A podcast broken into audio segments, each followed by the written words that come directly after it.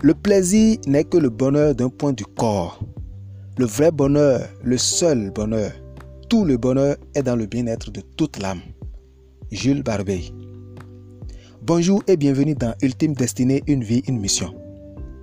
Voici pour votre bonheur les cinq dimensions d'une vie réussie et heureuse. Nous travaillons pour vous offrir un guide pratique du succès et du bien-être. Une vie à vivre pour réussir et être heureux.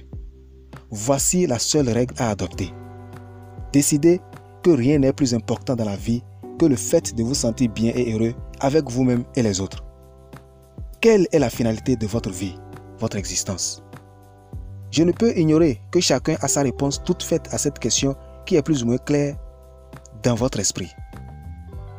Je peux croire aussi que des esprits ne soient pas encore assez bien outillés pour donner une réponse consciente et naturelle à cette même question. Pourtant, les portes de la sagesse et de la connaissance sont toujours ouvertes. En vérité, l'homme est venu au monde pour apprendre à être heureux, c'est-à-dire apprendre à aimer. Aimer d'un amour pur et inconditionnel. Apprendre à être un instrument de la paix et de la cohésion. Seigneur, fais de moi un instrument de ta paix, là où est la reine que je mette l'amour, a-t-il déclaré Jésus-Christ. Vous savez, à vrai dire, nous avons tous, tous les moyens à notre disposition pour vivre heureux. Le Créateur est si généreux qu'il a mis à notre disposition toutes les ressources pour notre évolution, c'est-à-dire notre apprentissage, celui d'aimer. Seigneur, merci pour ton amour pur et inconditionnel. Merci pour ta bonté aimable et omniprésente. Merci pour la paix. Il est important de savoir que le but ultime de notre présence dans ce monde est de vivre dans l'amour, la bonté et la paix. Cela suppose qu'il faut commencer par aimer celui qui nous a créés, Dieu qu'il faut aimer et respecter la vie qui nous a été accordée. Il faut aimer et entretenir sa vie. Il faut aimer et obéir aux lois de la nature, de l'univers, de Dieu. Il faut aimer et respecter les autres, leur vie, et œuvrer à apporter une valeur dans leur vie afin de la rendre meilleure. Cette noble mission, celle d'apprendre à aimer, ou d'aimer tout court, ne peut être facile ou possible que lorsque chacun va prendre conscience, se lever et assumer ses responsabilités vis-à-vis -vis de la vie, de Dieu, de lui-même, des autres et de la nature. Il faut commencer par apprendre à se connaître pour mieux aimer, pour mieux vivre. Allez à la découverte de votre être profond. Mobilisez toutes vos ressources pour bâtir une personnalité saine et profonde. Une personnalité apte à vivre le vrai bonheur. Un bonheur qui ne peut se mesurer par la quantité des biens matériels, la taille des comptes bancaires, mais plutôt un bonheur qui n'a de mesure que le degré d'amour qui l'anime et l'alimente.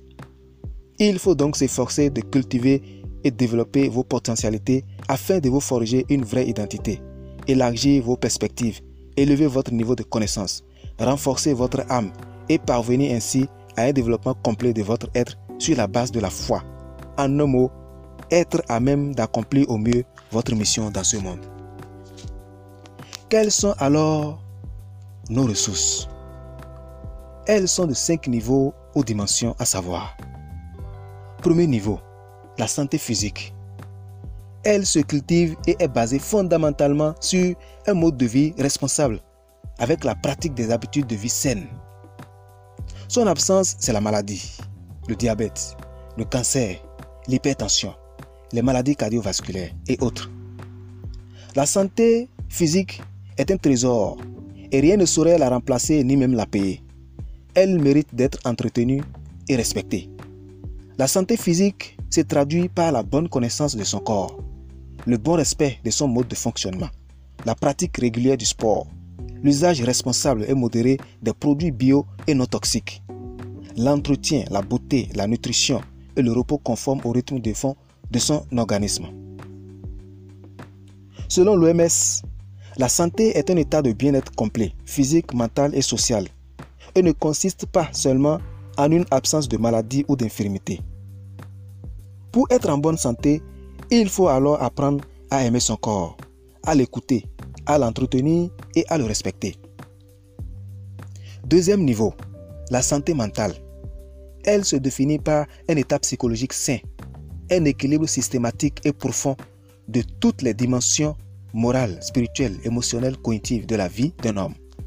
C'est donc l'absence de déviance notoire du comportement normal global dans les rapports avec soi-même et la société. Un individu qui n'est pas en bonne santé mentale souffre alors de la maladie mentale, caractérisée par des troubles mentaux et psychiques.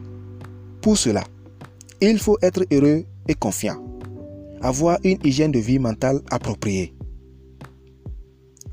Retenez bien ceci. La santé mentale est plus que l'absence de maladie ou de troubles.